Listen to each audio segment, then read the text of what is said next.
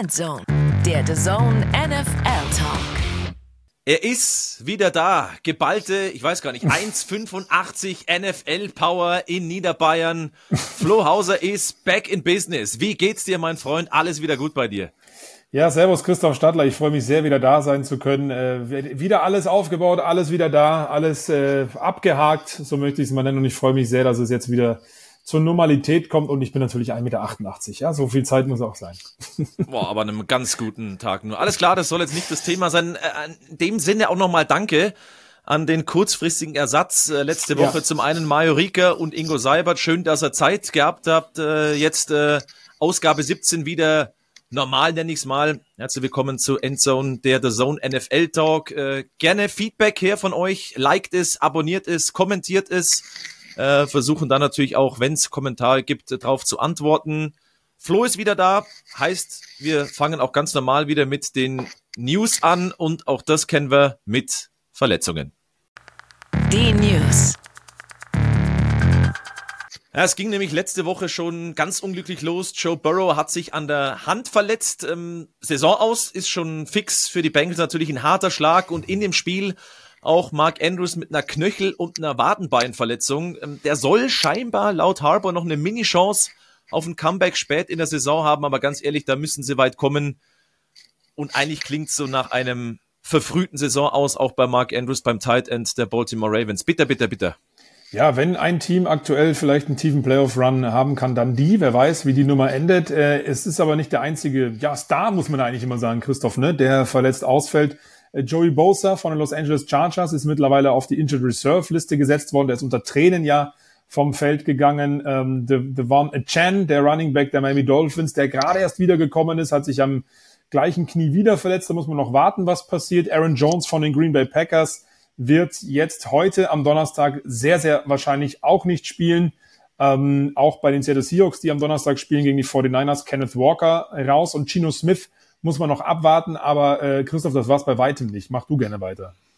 Ja, genau, die Liste ist leider sehr, sehr lang. Cooper Cup, der sich am rechten Knöchel verletzt hat. Auch da gibt's noch Fragezeichen. Ist ja auch bei Cup immer wieder die Geschichte mit Verletzungen. Ja.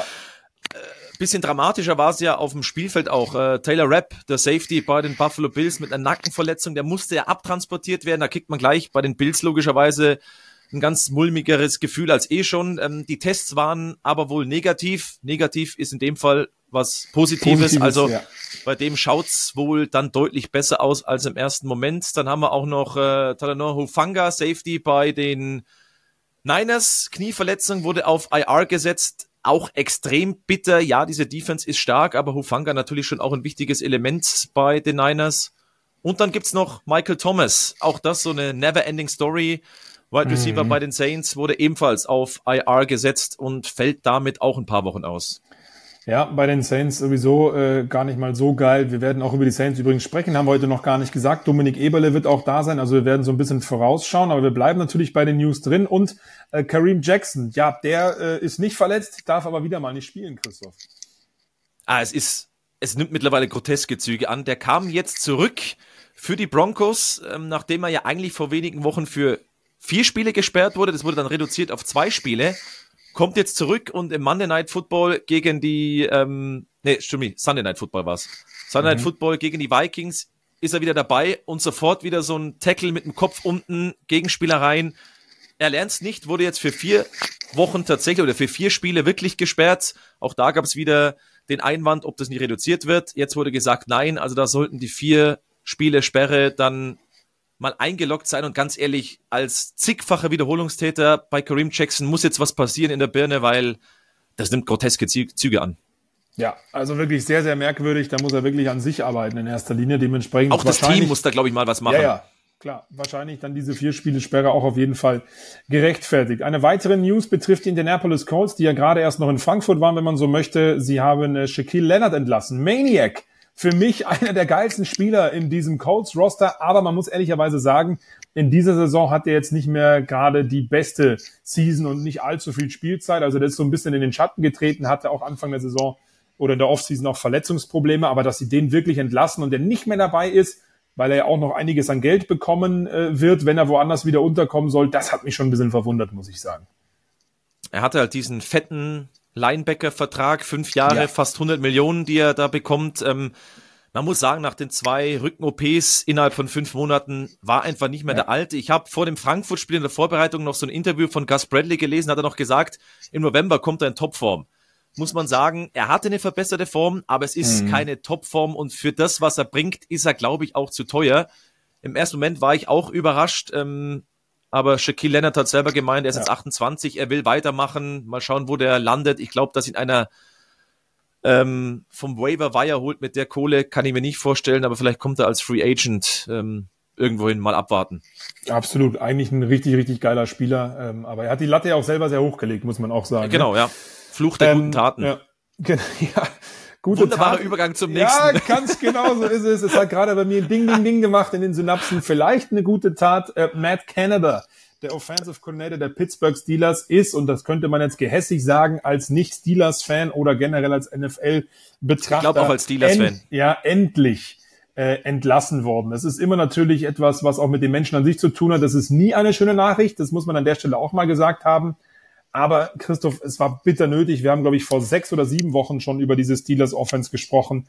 Play Calling, es klickt nicht, es ist eindimensional und auch Najee Harris hatte vor zwei Wochen noch gesagt, er hat langsam die Faxen dicke, so übersetze ich das Ganze mal, äh, dass die Offense einfach nicht in Gang kommt. Ja, diese Nachricht kommt dann auch nicht mehr überraschend. Wir haben über Ken Dorsey bei den Bills äh, gesprochen, dass der eher so ein Bauernopfer war. Du hast vollkommen recht, da ist immer ein Schicksal, ein, ein menschliches Schicksal dahinter, aber ähm, ich meine, die waren einfach schlecht in der Offensive. Nummer ja. 28 bei Yards pro Spiel, Nummer 28 bei Punkte pro Spiel. Diese Offense war einfach nicht gut. Kenny Pickett überhaupt keine Weiterentwicklung. Wir wissen nicht, was er für ein Quarterback ist, weil man es einfach nicht sieht. Ist er nicht gut? Okay. Ist ja. er aber was und hat das Potenzial noch nicht zeigen können? Ähm, was ich spannend fand, das ist die erste In-Season-Entlassung bei Pittsburgh seit 1941. Ja. Also das ist schon was Historisches, dass die jemanden in der Saison entlassen. Ja, absolut. Ähm, mal gucken, wer, wie, was, wo das Playcalling jetzt übernimmt und wie die Offense vielleicht jetzt auch äh, ausschauen wird. Running Back Coach äh, Eddie Faulkner so, soll übernehmen das Playcalling und ihr könnt euch anschauen am Sonntag 19 Uhr Einzelspiel, das Spiel bei den Cincinnati Bengals, ähm, dann eben mit vielleicht neuer Offensive mal schauen, was da rauskommt. Vielen Dank für den Hinweis. Vielleicht bin ich noch nicht ganz äh, wieder da, aber ich, ich werde mich wieder reinlesen und einer, Eddie der das Faulkner wird's dir verzeihen. Ja, danke, danke. Einer, der sich auch weiterhin reinlesen darf bei den bei den Raiders, weil er wieder im Practice Squad ist, ist Jakob Johnson. Wurde letzte Woche äh, entlassen, hat er ja selber announced über X oder Twitter, wie auch immer, und jetzt hat er announced, er ist im Practice Squad äh, wieder mit dabei. Also es gibt Hoffnung, dass er natürlich auch wieder irgendwann äh, in der NFL in einem Pflichtspiel auf dem Feld steht. Aber jetzt heißt es erstmal Training weiterhin bei den Raiders, die er ja ganz gut kennt. Genau, also es war fast zu erwarten, dass ihn keiner holt per Waiver, weil Fullbacks sind halt leider eine aussterbende Spezies in der NFL. Ähm, ich glaube, dass er jetzt bei den Raiders bleiben kann im Practice Squad, ist eigentlich eine ganz schöne Sache. Er muss dann erstmal auch nicht umziehen und kann sich nochmal beweisen, weil er ist ja dann schon ein bisschen ja, rausgeflogen. Wir haben es letzte Woche auch besprochen, weil es halt keinen Platz für ihn ja. im Moment gibt. Und eigentlich ein wunderbarer Übergang, wenn wir schon dabei sind, zu unserem Gast Dominik Eberle. Unser Kicker in der NFL, der in der NFL schon mal gekickt hat, äh, ist unser Gast. Mit dem wollen wir ein bisschen über Thanksgiving und ein paar Spiele am Wochenende sprechen. Und vielleicht kann er so ein bisschen was zu sagen, was äh, Practice Squad anbelangt. Da kennt er sich ja auch mit aus. Ja, dann freuen wir uns, dass er zugeschalten ist aus Phoenix seinerzeit äh, früh am Morgen. Dominik Eberle. Dominik, grüß dich schön dass du mit dabei bist, dass du Zeit gefunden hast, du Frühaufsteher, du. Grüß dich auch. Nee, ich, ich freue mich schon richtig. Uh, ich glaube, so kann man den Tag auch richtig gut starten.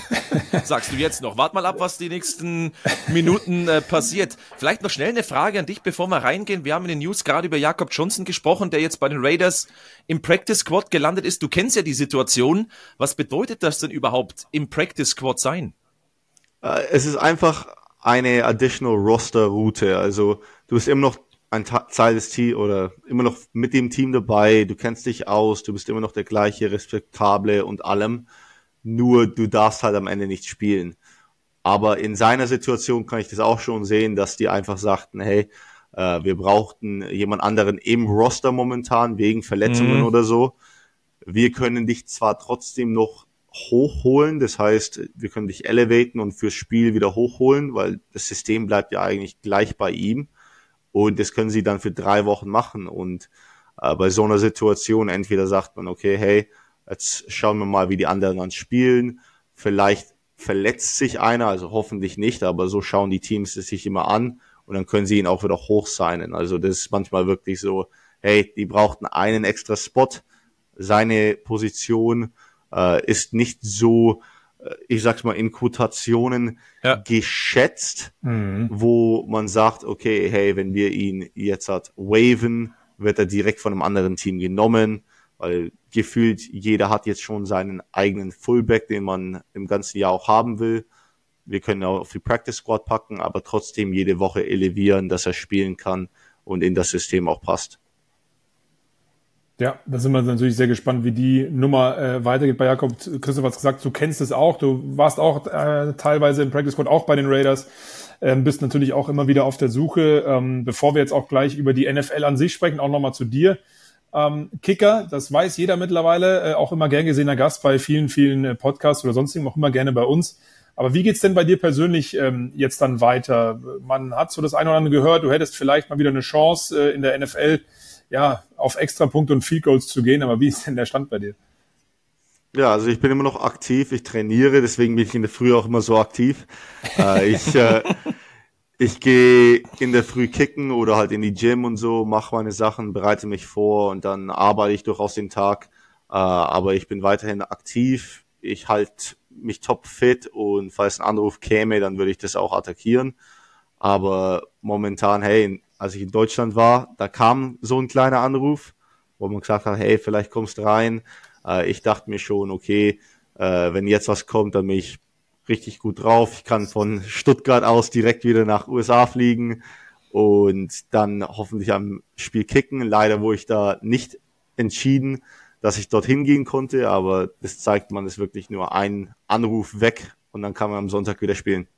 Dann drücken wir dir dafür die Daumen. Wir gehen jetzt nicht alle Teams durch, wo man einen Kicker gebrauchen hätte können und es gäbe Trial Error, nee, das machen wir jetzt nicht. Ähm, kann man ja vielleicht selber auch so ein bisschen durchgehen, wo zuletzt Kicker gebraucht wurden. Lass uns ein bisschen ja, auf Thanksgiving zu sprechen kommen. Ähm, da bist du natürlich auch ein Experte. Wir schauen mal auf die drei Thanksgiving-Spiele, die anstehen. Plus, das ist ja auch neu, dass ein Spiel dann am äh, Freitag gibt, das Black Friday Game. Ähm, was bedeutet Thanksgiving in den USA? Für uns ist es sowas konnotiert mit Football, in den USA sowieso auch, aber es ist eigentlich ein ganz hoher Feiertag in den USA, oder? Ja, also ich habe Thanksgiving immer geliebt, als ich ein Kind war, einfach von meiner Mutter ihrer Seite als Amerikaner weil jeder kommt wirklich zusammen. Es ist ein bisschen anders wie bei Weihnachten. Es geht nicht um Geschenke, es geht nicht um irgendwas anderes, es geht wirklich nur um, wir sind jetzt hier zusammen für den ganzen Tag, hocken uns auf die Couch, schauen ein bisschen Football, reden miteinander und dann haben wir am Ende dieses Abendessen, wo man wirklich es schätzt, mit den Geliebten da zu sein. Und für zum Beispiel in der NFL, ich habe noch nie auf Thanksgiving ein Spiel gehabt, immer mhm. drumrum und so. Aber man merkt es auch, okay, hey, jetzt wissen wir, hier ist Tradition, wir müssen das Spiel erstmal spielen, danach gibt's Truthahn, bisschen mehr Pause, dann kriegst du das Wochenende eigentlich als Spieler auch noch als Pause, aber solche Sachen sind dann riesig, also ich würde sagen, jedes Spiel ist dann wirklich ein Primetime-Spiel auf Thanksgiving. Und das Schöne ist, äh, ja, wir können auch alles äh, uns anschauen, ja. Thanksgiving wird auch äh, bereit zu sehen sein. Lasst uns vielleicht auch äh, loslegen mit den Thanksgiving-Spielen. Lass uns so ein bisschen die Teams anschauen, wer da spielt. Also es sind ja dann immer dieselben Teams, die einfach da einen festen Slot bekommen. So zum Beispiel auch die Detroit Lions äh, Donnerstag ab 18.30 live auf der Zone dann auch zu sehen. Gegen die Green Bay Packers. Eine große Rivalität. Jetzt muss man sagen, Detroit steht 8 und 2, die Packers 4 und 6. Favoritenrolle ist eigentlich relativ klar, oder? Muss klar sein, sollte klar sein. Ja, also Detroit ist wirklich auf diesem Lauf momentan und also Dan Campbell für mich ist einer der Coaches of the Year, also mindestens in den Top 3 davon und was mhm. er jetzt in Detroit gemacht hat mit seiner Kultur, wie er sie umgebaut hat, äh, jeder ist locked in und bought in, also es das heißt, dass jeder 100% für ihn spielt, für die Lions auch spielt und deswegen sind sie eines der besten Teams in der NFL natürlich, solche Sachen müssen erstmal gespielt werden. Wir haben es letztes Wochenende gesehen, dass die Bears knapp mhm. hätten gewinnen können, fast eigentlich müssen, aber die konnten irgendwie keinen First Down kriegen über die letzten vier Minuten. Und mit Green Bay, man sieht jetzt auch ein bisschen, dass die Offensive mehr produziert, die Defensive ist eh Elite. Und man muss jetzt einfach ein bisschen sagen, hey, das ist nicht so ein Spiel, das man leicht nehmen kann. Es ist ein Rivalspiel. Und man muss es erstmal spielen, weil Green Bay hat jetzt auch letzte Woche einen sehr beeindruckenden Sieg gehabt. Und das könnte auch die Tür entschließen oder aufmachen, dass jetzt da die nächsten paar Spiele die Offensive sich jedes Mal verbessert. Ja, diesen Punkt, an dem waren wir ja schon mal in der Saison, muss man sagen, bei den Green Bay Packers. Äh, Jordan Love, natürlich in der ersten Hälfte sah das häufig in den Spielen nicht so gut aus. In der zweiten Hälfte hatten sie den einen oder anderen Comeback-Win sogar dabei. Ähm, jetzt wird Aaron Jones ja sehr wahrscheinlich fehlen, muss man erstmal gucken, was passiert. Aber ich finde es auch, dass man wieder mal einen richtigen Plan gesehen hat und Jordan Love auch diese Sicherheit hatte, die er in den Wochen zuvor, ja, die irgendwie abhanden gekommen ist. Weil am Anfang der Saison sah es ja stellenweise echt sehr, sehr gut aus. Ja, und das sind halt die Sachen mit einem äh, quote-unquote Rookie Quarterback. Also ja, er hat drei Jahre lang hinter Aaron Rodgers gewartet, aber man muss dann nicht direkt sagen, hey, er muss MVP werden. Und als junger Quarterback hat man solche Spiele manchmal, wo es wirklich gegen dich läuft. Entweder machst du ein paar falsche Reads, auf einmal sind zwei Turnover da oder so und die machen 14 Punkte draus und du bist jetzt das ganze Spiel lang hinten. Aber man hat dann mhm. auch solche Momente, wo man sagen kann, hey, da, da sehen wir, dass das ein Elite-Talent ist. Das haben wir im letzten Spiel auch gesehen mit manchen diesen Würfen.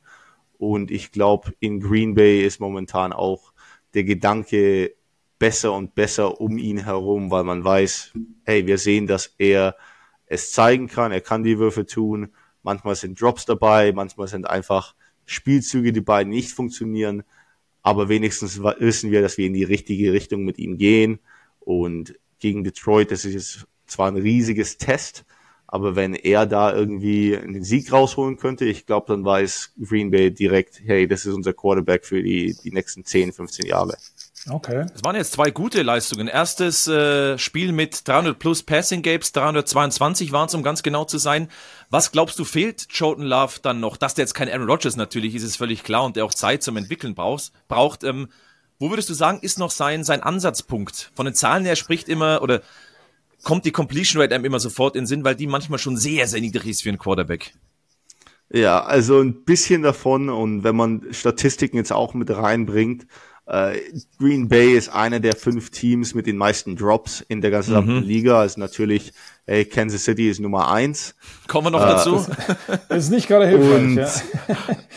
bei ihm ist es halt so, hey, wenn er wirklich so einen etablierten Top-Receiver hätte, wie zum Beispiel ein Devontae Adams vor ein paar Jahren, ich glaube, die Nummern werden dann nochmal anders anschauen, weil man weiß, hey, wir haben wenigstens einen, den wir vertrauen können. Ich schmeiße ihm den Ball mehr, wenn ich auch nichts hab, weil ich weiß, dass er manchmal diese Jump Balls gewinnt. Und ich würde mich schon sehr wundern, wer sich dann als Nummer eins Receiver etablieren kann, weil manche Wochen denkt man, es ist Christian Watson, mhm. andere Wochen denkt man, es ist Romeo Dobbs. Äh, sind alle sehr talentiert, aber wer schafft den nächsten Schritt von guten Receiver zu einem Eliten Receiver? Mhm. Das ist ja, spannend auf jeden Fall. Sehr, sehr gute Frage. Bei den Lions auf der anderen Seite gibt's diesen Nummer 1 Receiver natürlich mit Amon St. Brown, das wissen wir alle. Äh, bevor wir aber darüber kurz sprechen, ähm, äh, Christoph und Dominik, hätte mich auch noch interessiert, genau aus dem, was du gerade gesagt hast. Wie stark siehst du denn dann die Detroit Lions Defense? Klar, die stehen 8-2 und die werden die, diese Division auch gewinnen und das sah auch äh, größtenteils sehr gut aus. Aber in dieser Green Bay Packers Form, die eine gute Balance haben, Variabilität jetzt die letzten zwei Wochen, Christoph hat es angesprochen, gezeigt haben, auch durch Jordan Love, ist das ein durchaus äh, Gradmesser, auch wenn es in dieser Division vielleicht aus Sicht der Lions gar nicht mehr so brenzlig werden wird. Ja, also die Defensive in Detroit ist Elite und man muss wirklich, wirklich den, wirklich den Kredit oh, wow. geben, weil die Defensive Line gefühlt gegen jeden Running Back, der Elite ist, also Kenneth Walker und Co.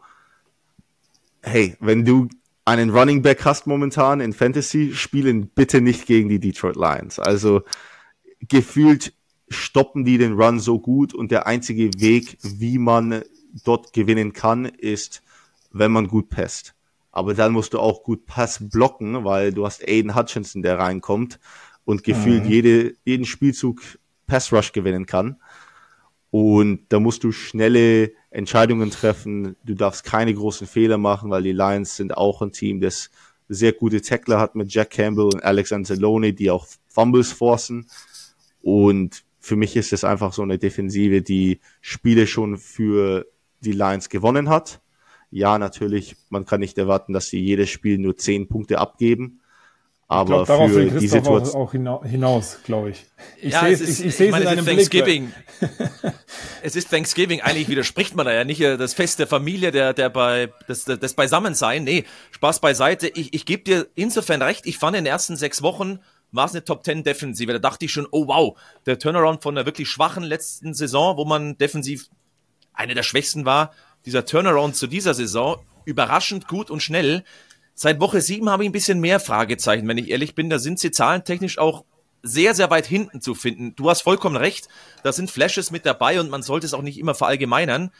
Aber ich, man muss ja bei den Lions mittlerweile, so blöd es klingt, aufs große Ganze schauen. Das mag für Teams wie Green Bay dann bei allem Respekt vielleicht reichen, aber gegen die Top Shots, San Francisco, Philly in der, in der Conference, da habe ich noch so meine Probleme, weil ich glaube, dafür ist aber auch irgendwo klar, ist die Defensive noch nicht stark genug.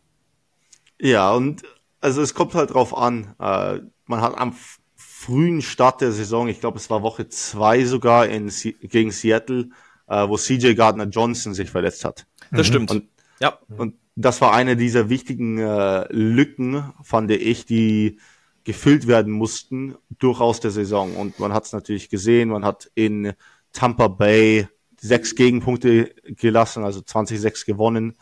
Und da hat man gesehen, hey, stark, diese Defensive ja. Kann Elite sein.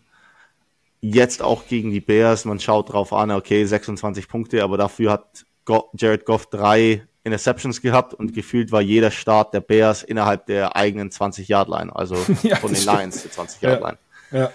Und manchmal muss die Defensive auch sagen, hey, wir können die Offensive äh, ein bisschen mithalten, stoppen. Hier kriegt ihr mal ein paar Field Goals, aber ihr seid immer noch nah genug dran, dass ihr das Spiel gewinnen könnt. Und ja, gegen die Ravens haben wir gesehen, da waren die Ravens einfach laufstark, waren absolut top gegen mhm. die. Aber die Ravens sind momentan wirklich eines der heißesten Teams der NFL, eigentlich, wo man sich denkt, hey, das ist ein Team, wo, wo das Super Bowl vielleicht durchgehen muss, wenn man ihn gewinnen will.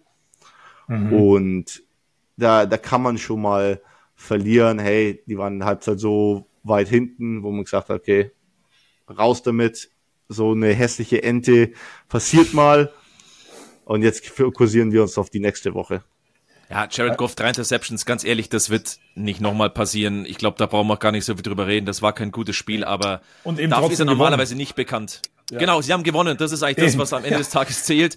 Dass die Offense nicht überragend war, Laufspiel funktioniert trotzdem top und am Ende war Goff dann mit einem Super Drive auch zur Stelle. Ähm, ich würde vielleicht weitergehen zum, zum ja. nächsten Spiel, weil das finde ich jetzt extrem spannend. Donnerstag dann 22.30 Uhr, die Commanders bei den Cowboys ich weiß gar nicht, über die Cowboys muss man da viel sprechen. Die sind im Moment so unfassbar gut. Äh, vier Siege in den letzten fünf Spielen, bei denen rollt's einfach im Moment. Ja, und vor allem, also Dak Prescott spielt Elite momentan. Und das ist keine Frage, auch in einem großen Spiel gegen Philadelphia war er einer der besten Quarterbacks. Er spielt momentan auf einem Level, wo Dallas ihn erwartet hat vor ein paar Jahren. Also, mhm. die sagen, nee, wenn wir dir das ganze Geld hier gegeben haben, Jetzt musst du auch auf so einem Level spielen und vor allem in den großen Spielen. Natürlich viel, viel ist gegen sie gerade, weil sie nicht gegen 49ers und so weiter jede Woche spielen. Aber ich glaube schon, dass Dallas einfach ein richtig gutes Team ist. Offensiv haben sie ihren Schwung gefunden und defensiv sind die für mich eigentlich eine der Top 2 Defensiven weil sie auch so gefährlich sind mit Turnovers und Points of Turnovers und selber oft Pick Sixes machen. Also ich glaube, äh, Blend hat jetzt vier Pick Sixes mhm. diese Saison alleine, Wahnsinn. wo, wo man sagen muss, okay, hey, jetzt du kannst wenigstens sieben Punkte pro Spiel von deiner Defensive erwarten. Das ist, das ist ein ganz krasser Punkt. Ich wollte nämlich gerade sagen, egal was es war, ob das ein Punt-Return-Touchdown war oder sonstiger Kram oder auch ein geblockter Punt, der dann zu einer super Feldposition geführt hat. Also bei den Cowboys in der Defense sieht es sehr, sehr stark aus und ich gehe da auch mit. Äh, Christoph und ich haben die letzten Wochen immer so ein bisschen über das Laufspiel und Tony Pollard gemeckert, auch natürlich aufgrund von Fantasy, so ehrlich darf man mit sein. Aber auch da haben sie jetzt letzte Woche ähm, wieder den Schwung reinbekommen, wie du gesagt hast. Ich finde allerdings sehr, sehr spannend, was die Washington Commanders dann eben betrifft mit diesem Matchup gegen die Dallas Cowboys. Ähm, Sam Howell, Passing Yard Leader, aber diese Cowboys Defense ist halt so, wie du so schön immer sagst hier, äh, Elite. Ähm, und er hatte ja auch so seine schlechten Spiele, Stichwort Buffalo Bills, noch im, im, im am Start der Saison. Also auch ich die glaube, Giants letzte Woche war auch Howell schlecht, muss man ja. sagen. Das stimmt. Und ich glaube echt, dass das für die Commanders so ein, so ein Thema sein wird, um vielleicht wieder in die Richtung zu gehen, was machen wir mit dieser Offense, was machen wir mit Sam Howell. Christoph Stadler hatte natürlich auch recht. Das sage ich immer ungern hier bei uns, Dominik, wenn der recht hat, weil das möchte ich eigentlich Jetzt bin nicht, ich gespannt. dass, dass er recht hat. Aber er hatte recht, dass Sam Howell eine gute Saison spielen wird. Nichtsdestotrotz ist er ein junger Quarterback und hat halt eben diese schlechten Spiele gehabt.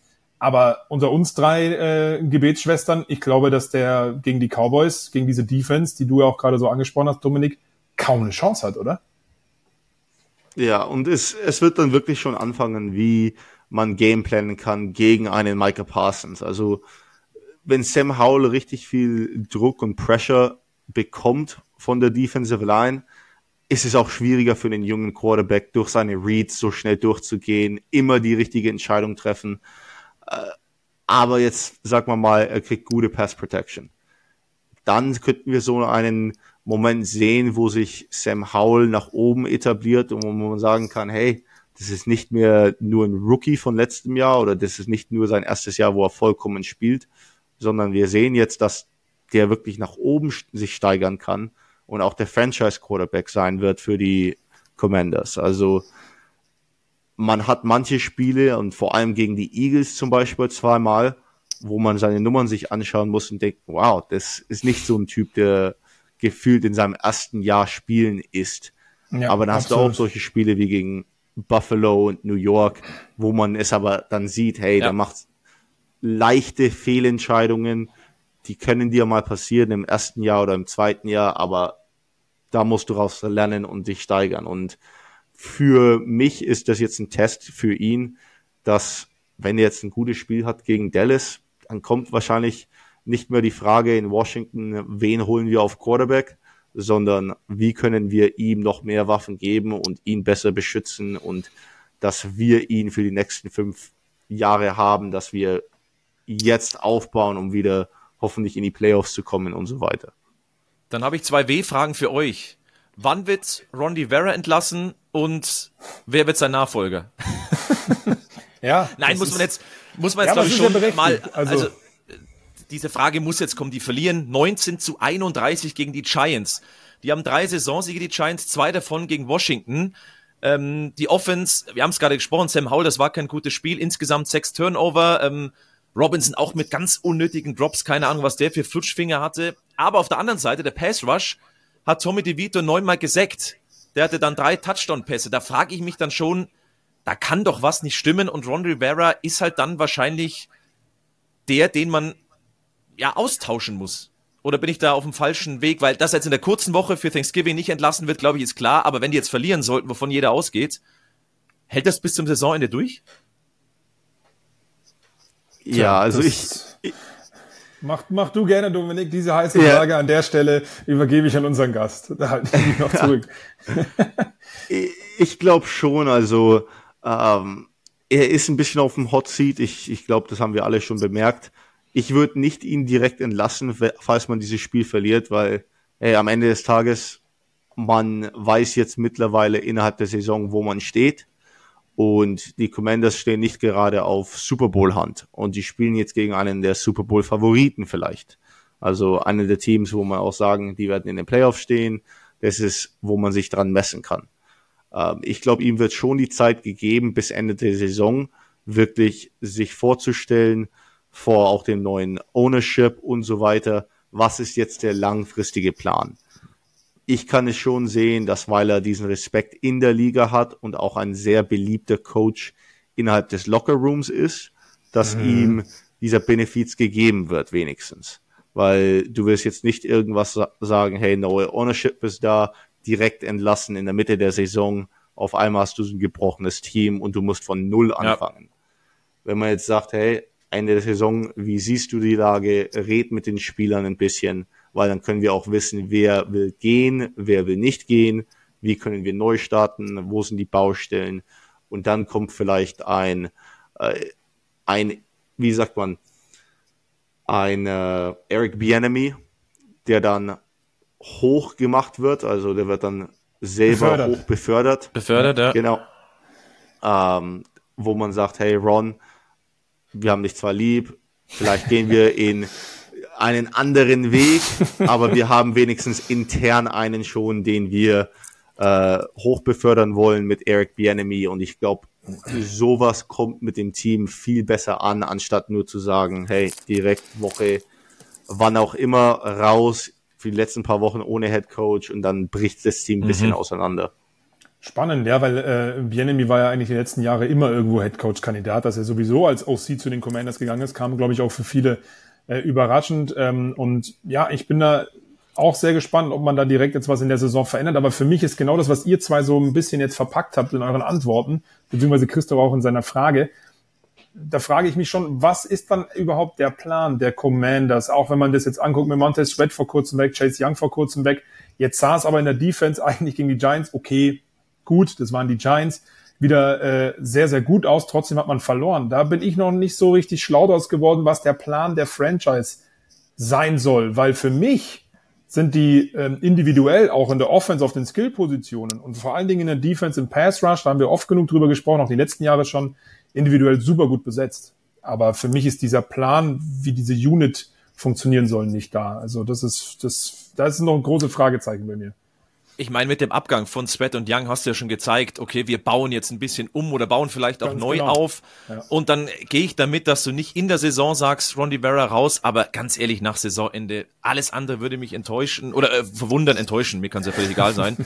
ähm, und dann ja. ist halt die Frage, ob Eric Bienemy, je nachdem wie die Saison auch läuft, wie die offensive Entwicklung ist, ob du sagst, okay, der hat uns überzeugt oder nee, er ist es doch nicht, sonst gehen wir halt ganz zu einem anderen, wer auch immer das dann sein mag. Also, Commanders, ähm, ich finde so diese Trainerwechsel in der Saison eh immer schwierig. Bei den Raiders habe ich es noch eher verstanden, weil da glaube ich das Klima zu sehr ja in Mitleidenschaft gezogen wurde. Ähm, bei den Commanders, ah, ich glaube auch eher Saisonende als als Cut. Ja, ja, also ich gebe da vollkommen recht. Es wird eine Entscheidung sein, die wahrscheinlich erst direkt nach dem Saisonende wird. Hey, vielleicht ist es schon der Montag, nachdem die Saison vorbei ist. Wahrscheinlich dann schon der, ja. Und dann sagt man, okay, hey, jetzt können wir neu starten. Die Spieler haben wenigstens den Respekt auch bekommen. Ron Rivera hat den Respekt bekommen. Und so kann man als Franchise auch wirklich zeigen, nee, wir, wir meinen ernst, was wir tun wollen. Aber wir sind jetzt auch ein bisschen menschlich drüber und entlassen nicht jemanden am Tag von Thanksgiving oder am nächsten Tag davon. Stimmt. Das wäre, äh, äh, puh, ja, das wäre hart. Wir warten ja, bis Weihnachten. Ja. auch schon, gab's auch alles schon, liebe Leute. Aber lasst uns lieber in unserem, in unserem Plan weitermachen, äh, oder Christoph, würde ich sagen, weil es gibt ja auch noch, ja, ja. Auch, auch, auch schönere Themen. Ähm, Thanksgiving, die San Francisco 49ers gegen die Seattle Seahawks und da muss man eigentlich wieder drüber sprechen. Vor drei Wochen haben wir alle noch gesagt, oh, was ist denn bitte mit den Niners los? Jetzt hatten sie ihre Bye Week, haben offensichtlich ihre Wehwehchen auskuriert ähm, Brock Purdy mit dem perfekten Passer-Rating, ähm, überragende Leistung gezeigt. Und dann ist die Favoritenrolle eigentlich klar. Oder wie seht ihr beide das? Denn es ist ein sehr, sehr wichtiges Spiel, dieses Matchup. Vielleicht sogar das spannendste. Es geht auch um den Nummer 1 Platz in der NFC West. Ja, und Purdy, also für mich, ist ein Elite Quarterback, egal was Leute sagen, mit System und so weiter, wie, wie er spielt und auf dem Niveau, die er wo er spielt. Äh, man muss es sagen, der Typ ist vorbereitet jede Woche, der macht seine Würfe, der weiß seinen Gameplan. Er und Mike Shanahan erinnern mich jetzt schon ein bisschen von Anfang der Brady-Ära mit Bill Belichick, uh. wo man sagen muss, hey, gefühlt haben die neue Spielzüge jede Woche, die ja. auf einer sehr hohen Effizienzquote wirken. Und am Ende, wir schauen uns dann an und sagen, ja, es ist einfach, wenn man McCaffrey hat und Debo Samuel und bla bla bla. Aber am Ende muss ein Quarterback da reinkommen, jeden Spielzug auch kennen und das Ding auch machen. Also es ist nicht, als ob das so einfach wäre, weil sonst wäre zum Beispiel ein Jimmy Garoppolo noch da oder ein Trey Lance noch da. Also irgendwo hat man schon gesehen, dass Purley diesen Swagger hat und dieses Können auch, dass er als Elite NFL Talent hier auch spielen darf. Mhm. Und nach Seattle zu gehen jetzt ist nicht das einfachste Spiel, weil wir können jetzt auch über Seattle reden, ja, gegen die Rams verloren. Viele sagen, okay, die müssen die Spiele eigentlich gewinnen, aber dann ist dieses Scheme gefühlt jedes Jahr spielt Seattle als Favorit jetzt gegen die Rams, verlieren dort aber. Und der, der Grund, der, warum, ist einfach gegen die Art Defensive, die sie spielen. Die Rams tun sich immer schwer gegen die Niners. Die mhm. Niners tun sich immer schwer gegen die Seahawks, die Seahawks immer gegen die Rams. Das ist dann irgendwie so ein Dreieck, wo man sagt, ja, man kann es nicht richtig tippen, weil ein Team schaut aus wie ein hoher Favorit, aber dann kommt dieses Scheme rein und auf einmal ist das Spiel viel enger und dann kannst du wirklich sagen, dass ein oder zwei Spielzüge so ein Spiel dann entscheiden können. Ja, und es war ja eine knappe Nummer aus Seahawks Sicht. Ich meine, für dich als Kicker wirst du wahrscheinlich noch genauer drauf geschaut haben. Die Woche davor beim 29-26 gegen Washington trifft äh, Myers aus äh, 43 Yards. Jetzt die letzte Woche kann er auch zum Sieg kicken aus 55 Yards, trifft halt dann nicht. Das ist dieses Auf und Ab im Leben eines NFL-Kickers, oder? Und ja. du kannst dich halt auch nicht darauf verlassen, dass er halt immer aus 55 Yards oder sowas trifft. Das ist halt schon eine Entfernung immer noch. Genau, und vor allem in dem Spiel hatte er ja schon zwei über 50 Yard Field Goals. Ja. Also es war jetzt nicht, als ob äh, das sein erster Field Goal war und so. Und hey, es war sehr windig. Er hat in, in Presskonferenz auch gesagt, ich habe ein bisschen unterschätzt, wie windig es war. Hey, ich muss den zwar trotzdem machen, aber ich glaube, da kann man auch schon sagen, du hast schon 52 Jahre gemacht. Ja. Von einfach einer Prozentquote, wo Kickers 50 Jahre das machen, die sind eh so gegen 60 Prozent wenn du jetzt zwei schon gemacht hast, der dritte hat nicht gerade die höchste Chance, dass der wieder reingeht. Äh, da kann man auch mal sagen, nee, dieses Spiel war nicht schuld am Kicker. Natürlich, man will so einen Kick haben, aber äh, der kann auch manchmal nicht reingehen und keiner wird da enttäuscht sein. Ja, das glaube ich nämlich auch. Ich glaube, dein längstes Field Goal in der NFL waren 52 Yards, wenn ich mich nicht irre. Ähm, aber für ja. mich, ja, für mich haben die Seattle Seahawks äh, das Spiel ganz klar verloren aufgrund dieser ganzen äh, teilweise dämlichen Strafen, Pass Interferences. Ich glaube, die waren irgendwann bei 130 oder mehr äh, Penalty Yards und dementsprechend gab es immer sehr, sehr gute Feldpositionen auch für die Los Angeles Rams. Ähm, da muss man dann natürlich schauen, wie das gegen die 49ers funktionieren kann. Vielleicht noch ein letzter Satz auch ähm, zu den Seattle Seahawks. Da müssen wir eh noch abwarten. Ihr werdet es dann heute Abend alle äh, auch live auf the Zone sehen dürfen, was denn überhaupt mit Gino Smith und auch Kenneth Walker ist, die ja beide das Spiel verlassen haben. Auch wenn Gino Smith zurückgekommen ist, rund sah das Ganze ja nicht aus, muss man ehrlicherweise sagen. Ja, und ich glaube, wir warten immer noch auf den Gino Smith, den wir letztes Jahr auch gesehen haben. Ja. Äh, weil momentan sein Level ist nicht mehr ganz so oben. Er hat das Potenzial noch, aber mit den Waffen, die er jetzt um sich rum hat und äh, mit Rookie Jackson Smith und Jigba, desto mehr sie ihn in das Spiel bekommen, desto höher die Chance ist, dass sie gewinnen. Also ich glaube, der ist dann der Schlüssel, weil dann geht's nicht immer nur über DK Metcalf und dann mhm. vielleicht mal hier ein langer Pass zu Tyler Lockett. Ich glaube, die wissen auch, wie können wir ihn reinbekommen.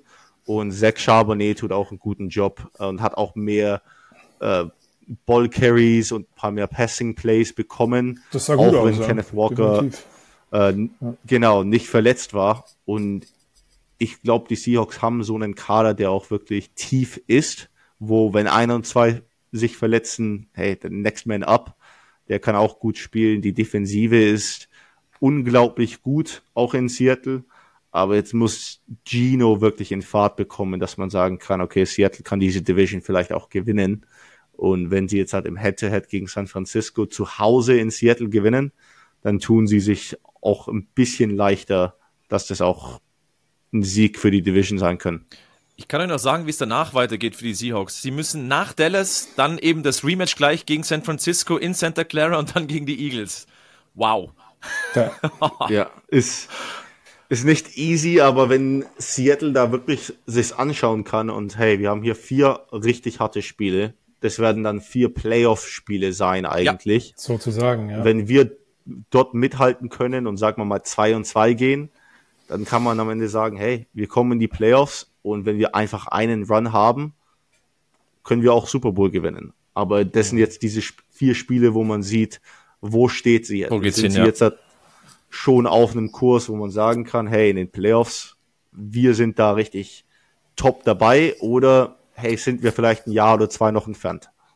Ja, tatsächlich, da freue ich mich auch, das dann zu sehen. Wird das heißeste Thanksgiving-Matchup sein. Und dann gibt's ja noch den Black Friday mit den Miami Dolphins bei den New York Jets, 21 Uhr. Auch dieses vierte Spiel dann live auf der Zone zu sehen. Und klar, da ist die Storyline. Jetzt ist das passiert, was eigentlich alle schon erwartet haben, wahrscheinlich sogar so vor Wochen. Zach Wilson wurde jetzt final gebencht, ist im Moment sogar dann nur noch die Nummer drei. Tim Boyle übernimmt als Nummer eins QB, die Nummer zwei ist Trevor Simeon. Ähm, ja, Überraschung war ehrlich gesagt nicht mehr so groß. Ähm, die Frage ist halt A, zu spät, B, Tim Boyle der Richtige und C, wann kommt Rogers wieder? Sind viele Fragen. Wie so oft bei den Chats.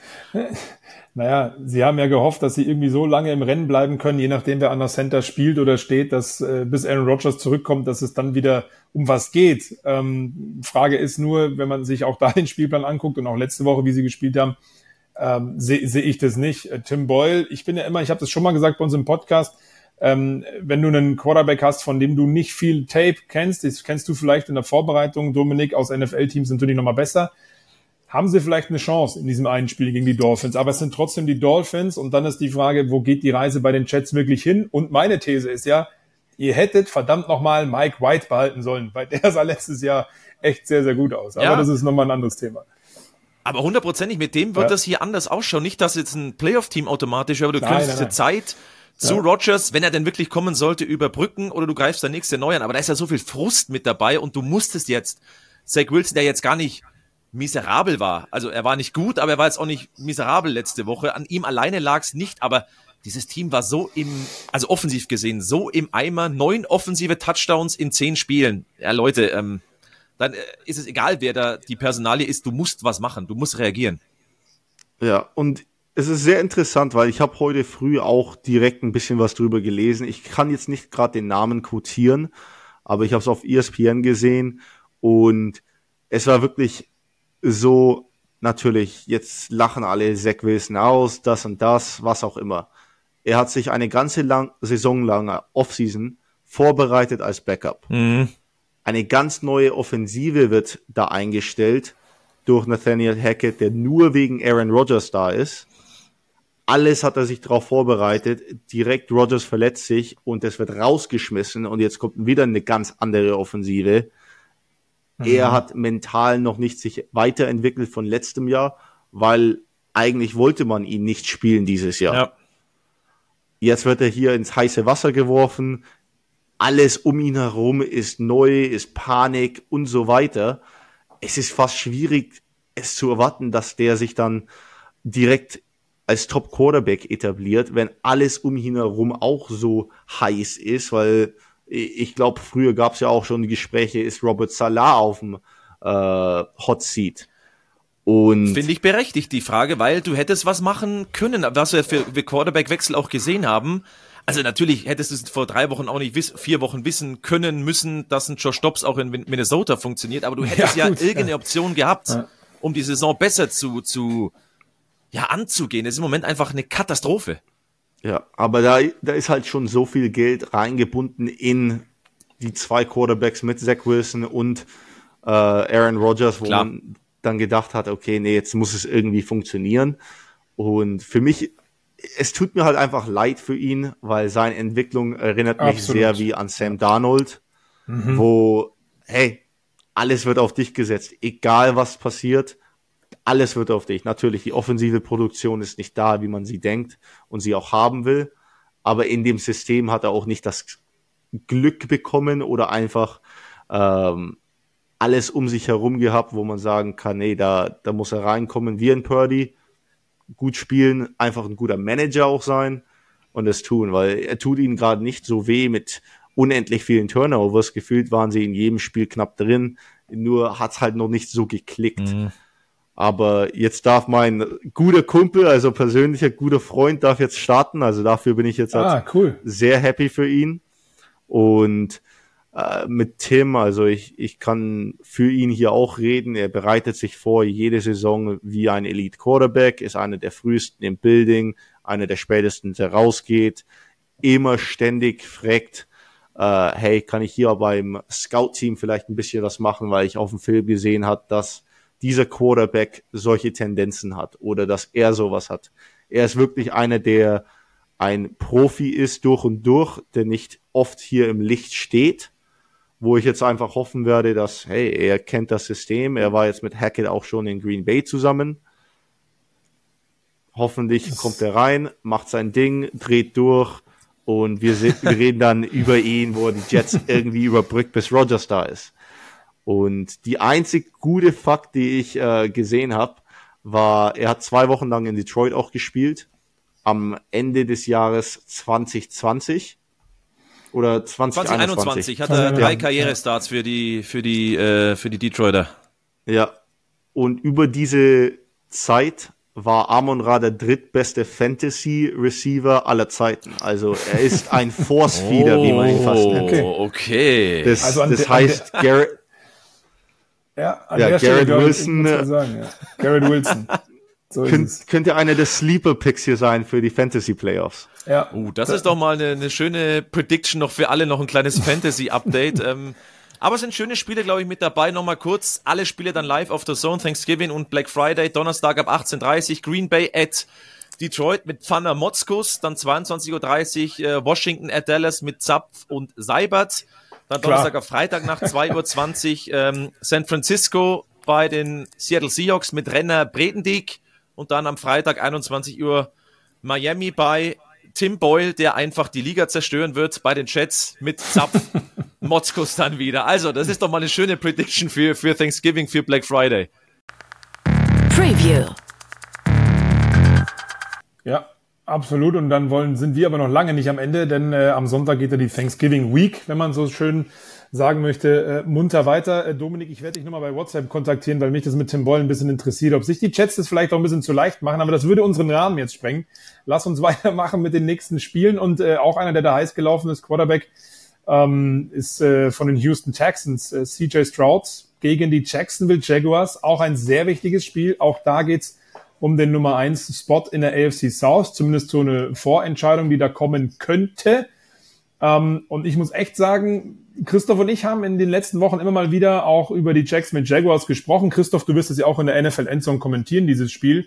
Und ich finde bei Jacksonville diese Defense, die ist schon echt sehr, sehr stark.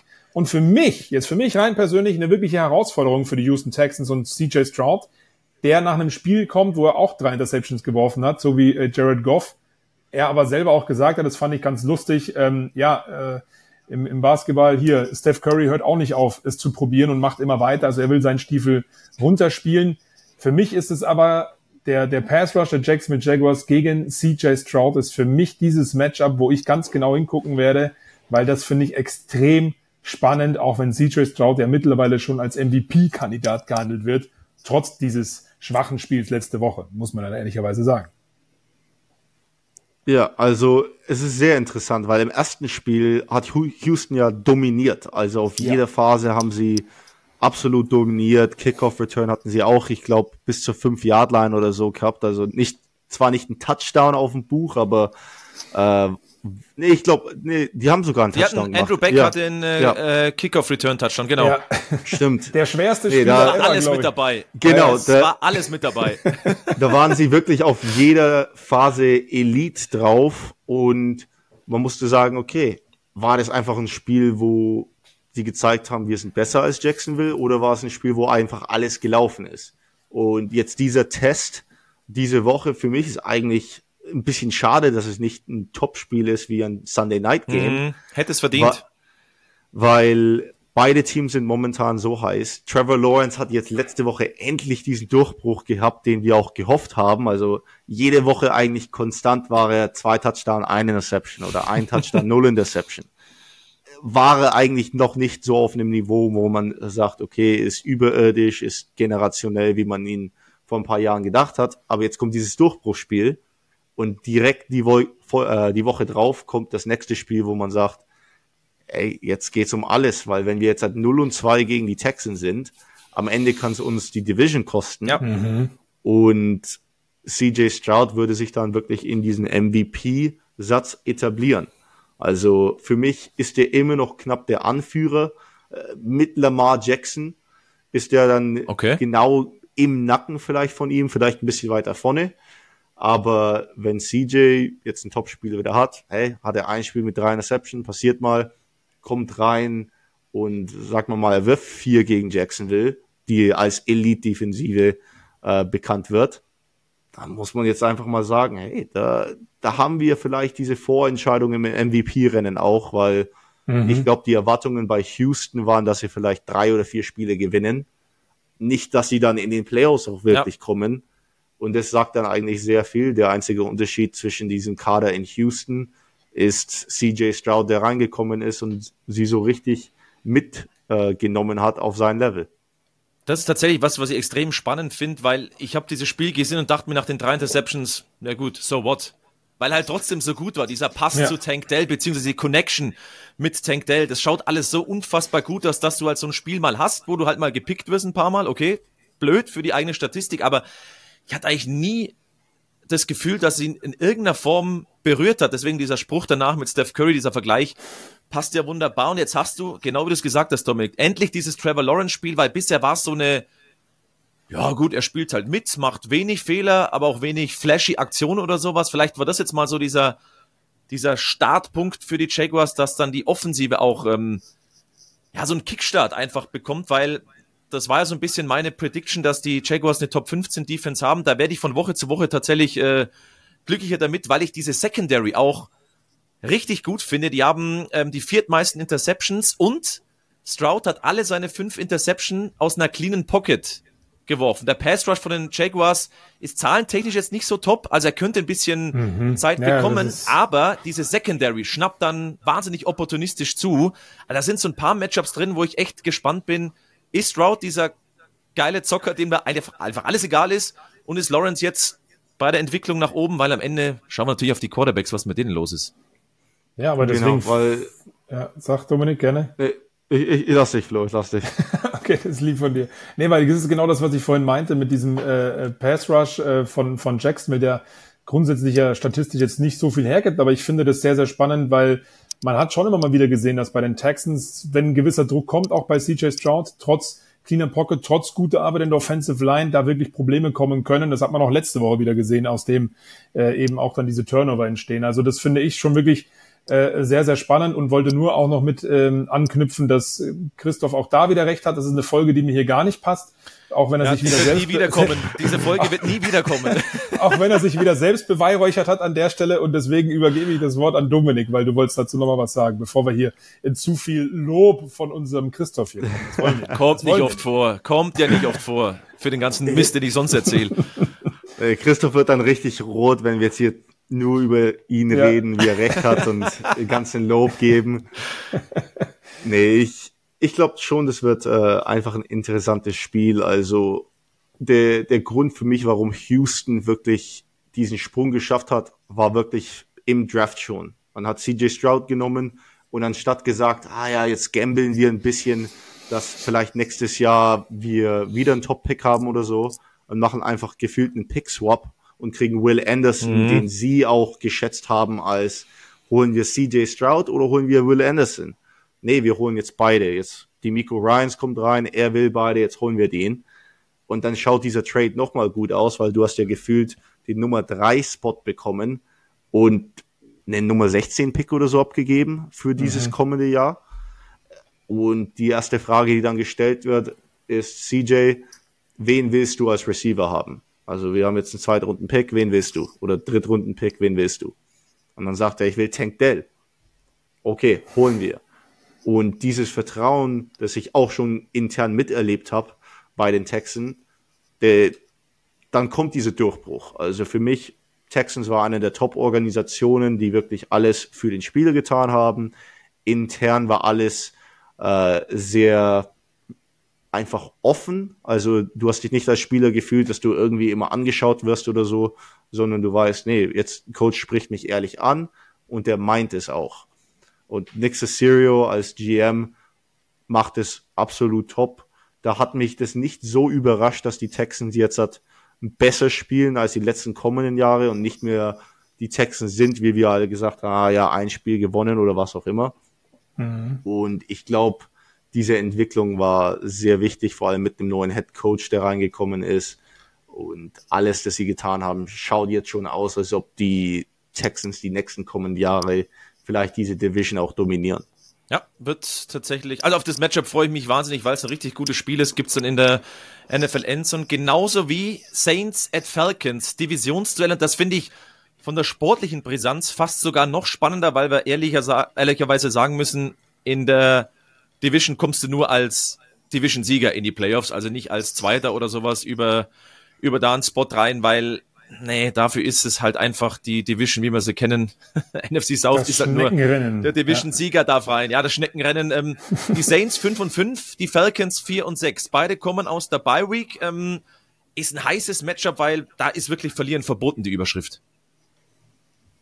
Ja, also diese Division ist halt so komisch, weil die Saints, die haben halt einfach paar Niederlagen, wo man sagt, okay, war das jetzt halt nötig, wie zum Beispiel gegen die Buccaneers. mhm. Aber das ist dann auch immer so ein Matchup, das wie bei den Niners und den Seahawks ist, äh, das darf man nicht leicht nehmen, aber die, die Saints mit Derek Carr, jetzt ist die Zeit, der Schedule wird auch ein bisschen freundlicher am Ende, wo man sagen kann, ja, wir stehen 5 und 5, aber wir können am Ende 11 und 6 stehen und keinen kümmert's dann mehr, wo wir äh, angefangen haben. Aber dieser Durchbruch muss jetzt einfach mal her im Division. Du etablierst dich als Nummer eins. Keiner wird dir wahrscheinlich nahe kommen. Aber jetzt musst du gegen die Falcons gewinnen, die auch sehr unsicher auf dieser Quarterback-Position sind. Weil gefühlt eine Woche heißt es Desmond Ritter, die nächste Woche Taylor Heinecke. Ich glaube, die Falcons sind dann schon im Markt, wo sie vielleicht einen Trade machen, dass sie im Draft sich auf einen neuen Quarterback vorbereiten. Mhm. mhm. Ja, das ist Jetzt ja soll das, ja wieder Ritter starten. Ja, eben. Wollte es gerade ja. sagen. Und das, das finde ich halt irgendwie alles so komisch. Und das ist jede Woche, wie, darf man das hier sagen, wie früher bei Jibo, jede Woche eine neue Welt. Ähm, das ist jetzt irgendwie gerade so wie bei den Atlanta, äh, Atlanta Falcons der Fall. Ich verstehe es nicht so ganz. Ähm, nachdem man irgendwie Ritter gesagt hat, ja, das funktioniert gar nicht. So kam es ja rüber, so war es ja auch medial tatsächlich äh, Thema, dass das nicht unser Quarterback jetzt ist und alle auch die Fans ja auch nach Tyler Heinecke gerufen haben und so weiter und so fort. Jetzt macht man die Rolle rückwärts. Das checke ich ehrlich gesagt noch nicht so ganz, nachdem wir alle ja am Anfang der Saison gesagt haben, mit Desmond Ritter, mit, äh, mit dem Receiving Core, der dann vielleicht, wenn Ritter sein Passing Game findet, echt nicht schlecht ausschauen könnte, um Drake London mit äh, Bijan Robinson etc. Da haben wir alle gedacht, wow, das wird eine richtig coole, variable Offense. Jetzt stellt sich mir die Frage, wo will man da wieder hin? Also was hat Arthur Smith vor? Warum jetzt wieder Ritter? Ähm, verstehe ich alles nicht so ganz. Und auf der anderen Seite, um auf dieses Matchup zu kommen bei den Saints, ist die Quarterback-Frage ja auch noch offen. Stand jetzt Mittwoch, wo wir aufzeichnen, Derek Carr noch ein Concussion-Protokoll. Wird er überhaupt spielen? Spielt vielleicht Jameis Winston? Und dann ist die Frage, äh, wer kann dann mit dem Quarterback, der dann wieder erstmal das neue Spiel spielen muss, ähm, ja, dieses Spiel gewinnen, weil es ist ein so verdammt wichtiges in diesem Schneckenrennen. Wer dieses Spiel gewinnt, wird meiner Einschätzung nach, je nachdem, was die Bugs machen, diese Division auch gewinnen. Ja, weil du dann vielleicht einen Schwung mitnehmen kannst. Dominik hat den Schedule ja auch gerade schon mit angesprochen. Ähm, aber deswegen ist für mich die große Überschrift da Quarterback-Situation und welcher Quarterback, der eigentlich vielleicht kein Vertrauen bekommen hat in letzter Zeit, ob es Winston ist oder Ritter, wird das bessere Spiel machen. Ja, ich glaube, das wird die große Frage sein, wer dann halt wirklich spielt. Ähm, das ist im Balkan noch das große Fragezeichen. Eben, ja. Ähm, da klärt sich vieles, glaube ich, dann am Sonntag. Deswegen schaut bei der NFL Endzone rein. Da wird darüber auch nochmal gesprochen werden. Günther, glaube ich, kommentiert. Günther Zapf. Der Jawohl, wird uns dann so auf den Stand der aktuellen Dinge bringen. Dann lass uns weiter zum nächsten Spiel schauen, weil das könnte so eine Kopie von der Woche zuvor werden. Cleveland Browns 7-3, bei den Denver Broncos 5 und 5. Und die Browns hatten eigentlich so ein Spiel letzte Woche, das 13 zu 10 gegen Pittsburgh, eine Mannschaft, die über Defensive kommt. Und die Broncos, wir haben sie vor ein paar Wochen zerstört, wahrscheinlich auch zurecht, zurecht aber Menschenskinder, sind die aus der Asche, haben die sich aus der Asche erhoben. Ähm, auch diese Defensive schaut auch auf einmal wirklich wie eine richtig gute Defensive aus. Was ist da passiert? In den letzten drei Spielen hatten die unglaubliche zwölf Turnover, die Broncos Defensive. Was ist da passiert zum Positiven? Ja, also ich glaube, ich war der Einzige. Also nicht, dass mir jetzt sehr viel Lob jetzt, gibt. Hör auf, aber ich bin heute dran. Ich habe ich hab einfach gesagt, dass nach diesem Fehlstarten, das war wirklich ein Fehlstart. Oh ja. Eigentlich Russell Wilson hat top gespielt, seine Nummern schauen gut aus, die Offensive produziert. Und wenn die Defensive einfach nicht so schlecht gewesen wäre in den, letzten, in den ersten paar Wochen, hätten die locker auch anstatt 1 und 4 gestartet, mit 4 und 1 gestartet. Und da war es wirklich so eine Frage der Zeit, okay, wenn die offensive Produktion da bleibt und dann einfach ein bisschen was sich verändert defensiv, auf einmal geht's. Und jetzt sind die Denver Broncos so richtig heiß. Jetzt haben sie einen richtig guten Gegner, eine sehr solide Defensive. Ja, Dorian Thompson Robinson als Rookie Quarterback. Vielleicht ist Joe Flacco auch schon ready, dass er spielen kann. Genau, dann haben sie den Practice Squad dazu genommen, Joe Flacco, guter, guter Hinweis. Genau, und falls das wirklich so ist, hey, wenn die Broncos zu Hause gegen Cleveland gewinnen, ein, eine der guten Defensiven, Miles Garrett, krass, vielleicht ja. der Defensive Player of the Year schon, wenn sie ihn stoppen, auf einmal sind diese Talks, dass oh, Sean Payton Fehlstart, er soll nicht immer um andere Coaches reden. äh, auf einmal kommt dieses Lob und denkt man sich, okay, vielleicht kann Sean Payton ein bisschen coachen. Ja, wahrscheinlich kann das mit Sicherheit, sonst wäre er nicht so lange dabei. Aber ja, ähm, für mich ist es wirklich das heißeste Spiel eigentlich an diesem Sonntag. Weil die Broncos vier Spiele in Folge gewonnen. Die haben es echt im Kreuz, Dominik, du hast es gerade schon gesagt, auch vielleicht die Browns zu schlagen. Und die Cleveland Browns, Leute, die stehen 7-3 und das ohne richtigen Quarterback, wenn man ehrlich ist. Auch DTA hat jetzt nicht wirklich gezeigt, dass er die Antwort des Ganzen ist. Deswegen hat man ja Flecke auch geholt. Und für mich ist übrigens auch Miles Garrett, weil viele Quarterbacks in dieser Saison nicht ganz, ganz, ganz, ganz oben stehen, rein statistisch. Für mich ist Miles Garrett sogar nicht nur Defensive Player of the Year Kandidat, vielleicht wird es mal an der Zeit für einen Defensive MVP der Saison. Weil ohne okay, diese okay, Defense okay. und ohne Miles Garrett, muss ich echt mal sagen, die muss man hier mal ganz, ganz klar loben, wäre die Cleveland Browns Saison schon vor fünf Wochen vorbei gewesen wieder. Und ähm, die Offense, ich meine, wir dürfen nicht vergessen, es ist kein Watson mehr dabei, Nick Chubb ist ja schon seit Ewigkeiten raus und trotzdem gewinnen die ihre Spiele und stehen 7-3. Warum? Wegen Miles Garrett und dieser Defense. Und da bin ich sehr gespannt, was er gegen Russell Wilson und die Broncos, die jetzt mit diesem Selbstvertrauen daherkommen, zeigen kann, weil das ist für mich ein richtig, richtig heißes Match. Da freue ich mich wirklich sehr drauf. Aber was ist dann der, der Schlüssel? Ich habe mir so ein bisschen aufgeschrieben, wenn die Browns so ein bisschen, boah, anfällig ist auch das falsche Wort, bisschen schlagbarer sind Dann ja in der, in der Lauf-Defense. In den letzten sieben Spielen haben sie zehn Rushing-Touchdowns kassiert, also auch so mhm. Quarterback-Runs von Minshew. Ist jetzt noch nicht so schlimm, weil die Defensive wirklich, also das ist schon historisch gut. Ähm, auf der anderen Seite, die Broncos haben einen einzigen Rushing-Touchdown. Wenn das nicht funktioniert, das Laufspiel, es war jetzt verbessert, Cortland Sutton alleine wird es nicht richten können, oder? Wir, wird auf jeden Fall schwierig. Also wir warten trotzdem noch auf Jerry Judy, wie er sich jetzt hat endlich etabliert, weil gefühlt, er wurde reingebracht als Nummer 1 Receiver, ist jetzt eigentlich mehr Nummer 2 hinter Cortland Sutton. Aber Russell Wilson tut auch einen richtig guten Job, diesen Ball äh, zu spreaden, dass nicht nur einer gebraucht wird. Aber jetzt schauen wir mal, Javonte Williams scheint endlich wieder vollkommen fit zu sein. Mhm. Samaje Piran ist gut. Der war sehr gut, ja. Da, da kann mehr und mehr kommen bei den Broncos. Und wenn das Laufspiel gut etabliert wird, können sie gegen die Browns auch gewinnen. Und ich gebe dir recht, Flo, wenn Miles Garrett auf diesem gleichen Niveau weiterspielt, äh, kann sich dann auch am Ende ins MVP-Talk reinbringen, weil zum Beispiel das Spiel gegen Indian Indianapolis hat er gewonnen. Er hat Field Goal geblockt, defensiv mhm. zwei Turnovers nochmal oben drauf. Und ich glaube, es waren drei oder dreieinhalb, sechs, die er auch selber hatte. Ja. Äh, solche Spiele, wo man dann sagt, hey, wenn sie den nicht hätten, hätten sie das Spiel 38-20 wahrscheinlich verloren. Ja, deswegen, also ja. diese Browns Defense gefällt uns ja allen schon sehr, sehr, sehr, sehr lange und äh, wirklich spannend. Ich bin gespannt, wie die Denver Broncos, äh, Sean Payton, Russell Wilson, vielleicht mit Play-Action, mit mehr Laufspiel einstreuen, wie Christoph es gesagt hat. Dann kann man auch die Browns Defense vor Probleme stellen. Aber das bringt mich zum nächsten Spiel, ähm, denke ich auch, Christoph, ne, dass wir weitermachen wollen, ja. wenn ich mal so auf die ja, Uhr schaue. Und da ist Absolut. Defense das Thema, Dominik. Da würde mich deine Meinung gerne mal interessieren. Bei Christoph Stadler, da sind wir wieder bei dem Thema, dass er vielleicht sogar ja, recht Heute ist mein Tag. Heute, heute ist mein Tag. Den streichst du dir an. An alle da draußen, hey. ich habe doch schon, ich habe doch ein kleines bisschen Ahnung von dem Sport. Natürlich ja. nicht, aber Ja, doch. Heute doch. geht's runter wie Öl. Ah. Du, du, du, wir sind froh, dass du bei uns bist äh, auf der Saison. Ich lehne mich zurück, mach weiter, passt. Ah. Mach weiter. Es ist, es ist Thanksgiving Week, äh, Christoph, und auch an alle The Zone-Chefs. Danke, dass ich mit Christoph diesen Podcast machen darf und dass Christoph Jetzt wird's zu viel so ein Guten. toller Endzone-Host ist. So, Ironie aus. Ähm, nein, Spaß beiseite. Ich wollte nur sagen, also Dominik, deine Meinung interessiert mich bei diesem nächsten Matchup, Kansas City Chiefs gegen die Las Vegas Raiders. Ähm, und Christoph hat es, ich glaube, relativ früh in der Saison auch gesagt, dass man das Gefühl hat bei den Kansas City Chiefs, wir haben es auch in Frankfurt gesehen und vor allen Dingen letzte Woche, also der Eindruck bestätigt sich ein Stück weit, dass die Defense aktuell das klar bessere, äh, der klar bessere Teil der Kansas City Chiefs ist als die Offense, trotz der ganzen Stars, trotz Mahomes, trotz Kelsey. Wie siehst du das?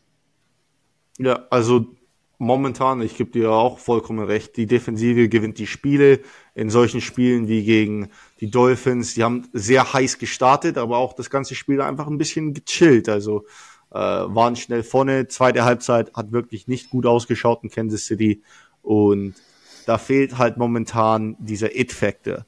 Und Travis Kelsey, es scheint mir eigentlich mehr, dass der verletzt ist. Also ich glaube, wir reden nicht genügend drüber. Die letzten paar Spiele, äh, ja, er hat einen Touchdown äh, am Montag wieder gehabt, aber er wird nicht so arg benutzt wie normalerweise. Natürlich, er wird viel gedoppelt jetzt auch, aber er scheint mehr als Decoy in dem Sinne zu sein, anstatt wirklich dieser Nummer eins Receiver, quote und tot, der er sein muss für Mahomes. Also ich glaube, die anderen Receiver wie ein Sky Moore, Christian Watson und nicht Christian Watson, äh, Watson mhm. heißt er auch. Justin, und Kader Justin, Justin, ja. ja. äh, und Kadarius Tony, die haben sich alle noch nicht gefunden. Natürlich, die bringen jetzt mit Cole Hartman rein. Er muss sich auch wieder an das neue System gewöhnen mit Matt Nagy. Aber da hat sich noch keiner richtig etabliert. Und es zeigt natürlich auch wieder, wie gut Patrick Mahomes ist, dass sie trotzdem Spiele gewinnen. Aber Kansas City muss jetzt halt einfach mal in Fahrt kommen und diese Spiele, wo man sagt, wir haben wegen Jobs verloren, dürfen nicht mehr passieren, weil ja. gegen Detroit haben sie verloren, wegen diesen Drops, jetzt auch gegen die Eagles. Das darf einfach nicht sein. Ja, weil das Scantling hat so ein bisschen wie diese, nennen wir es mal Packers-Form. Das war jetzt der sechste Drop bei einem Pass über 30 Yards. Das hätte der Game Winner dann sein können. Das ist der schlechteste Wert in der Gut, NFL bei Wallace so Scantling. Da will ich es nicht. nicht ne? Ja, natürlich. ähm, aber ja. es sind halt dann die Big Plays, um Spiele zu gewinnen gegen, gegen die Eagles. Solche Spiele gewinnst ja. du bei allem Respekt gegen die Panthers, aber nicht gegen die Eagles. Die waren nicht gut über mhm. weite Teile, aber die können im Moment Spiele gewinnen. Das ist das, was mir bei den Chiefs fehlt, dass du drei Spiele in Folge keine Punkte im vierten Viertel hast. Das ist, finde ich, beängstigend. Und dass du bei den Drops immer noch vorne bist, dass du mal ein Spiel hast, wo es nicht läuft, geschenkt. Aber dass du mal Spiele hast und du redest drüber, es gab da keine gravierenden Drops, das finde ich problematisch, weil sich's durchzieht und das Kelsey fummelt und droppt.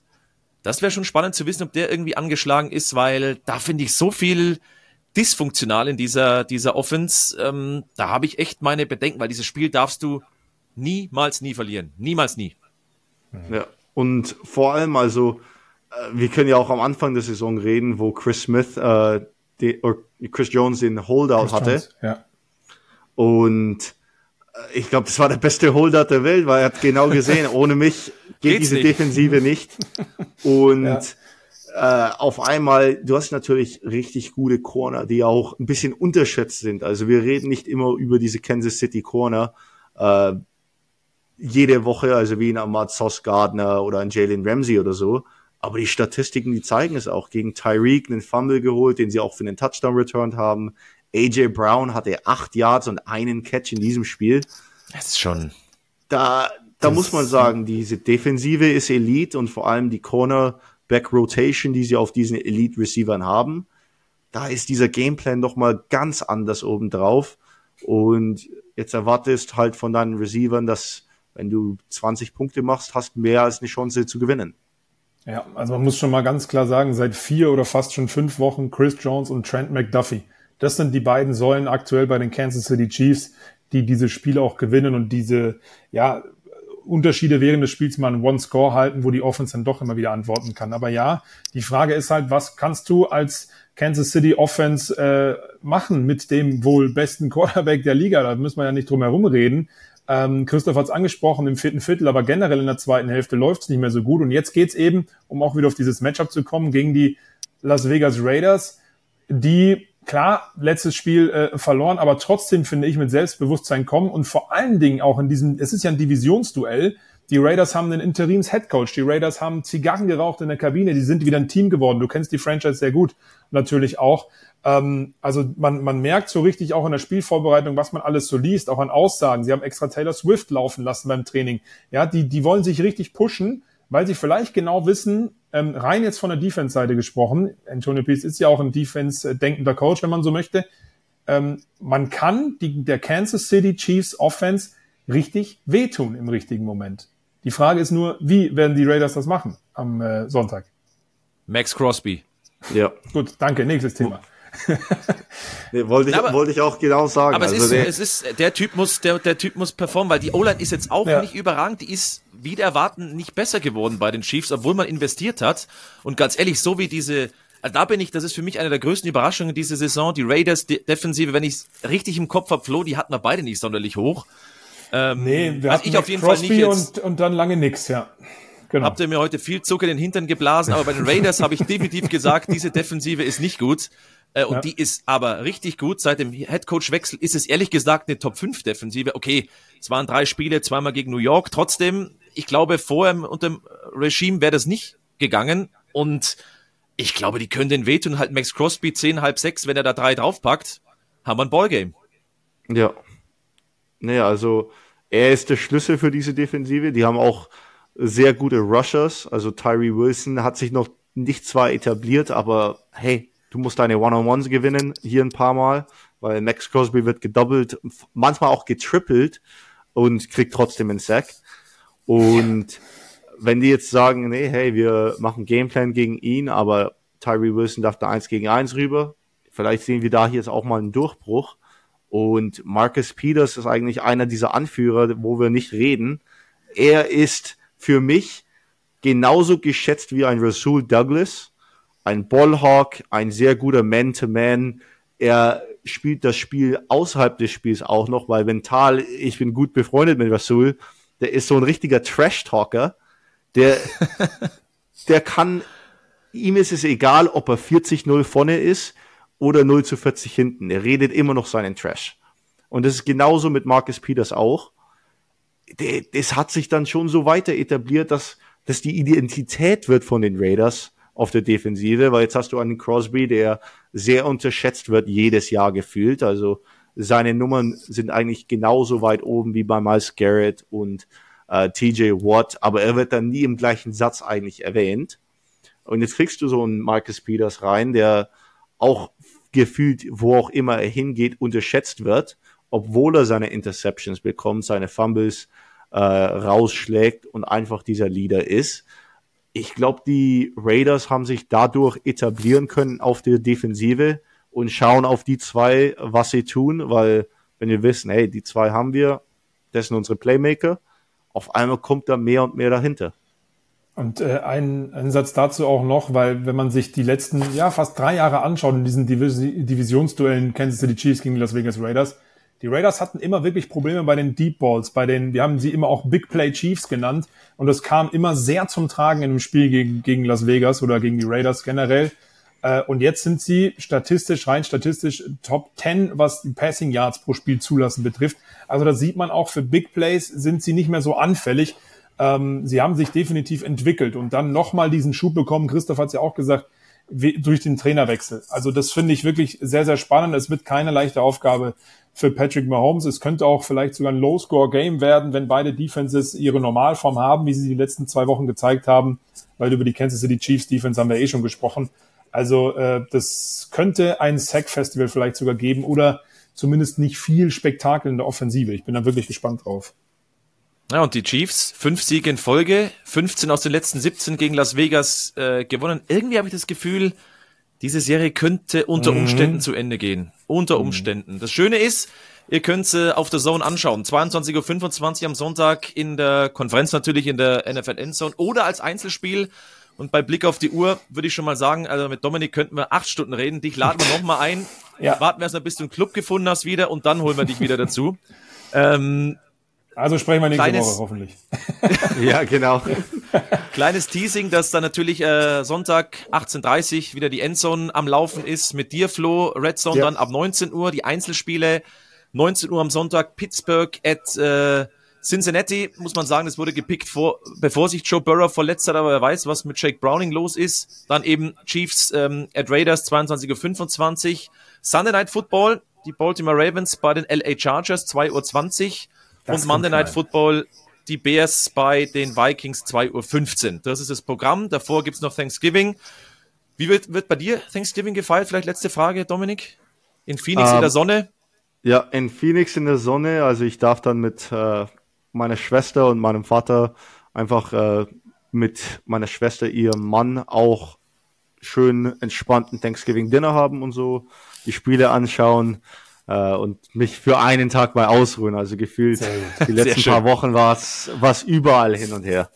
Ja, Wunderbar. Hast du dir verdient. Hast du dir absolut verdient. Deswegen äh, Thanksgiving thematisch danke, dass du dabei gewesen bist. Hat uns großen Spaß gemacht. danke, dass du uns so viel gegeben hast an Input. Ja. Ja. Nee, da, danke auch fürs Haben. Also hat sehr viel Spaß gemacht. Und jetzt schauen wir mal, hoffentlich macht die auch ein paar Mal Thanksgiving, kriegt den Tutan und so. Ja. schauen wir mal, was da auf der Speisekarte steht. Dominik, danke dir. Flo, danke dir. Danke ja. euch ähm, fürs Zuhören, Zuschauen und nicht vergessen, wenn ihr den Podcast hört, läuft vielleicht dann schon Thanksgiving. Schaut rein, alle Spiele live auf der Zone. Ansonsten der Podcast, den gibt's dann nächste Woche wieder. Bis dahin, ciao. Ciao. Endzone, der The Zone NFL Talk.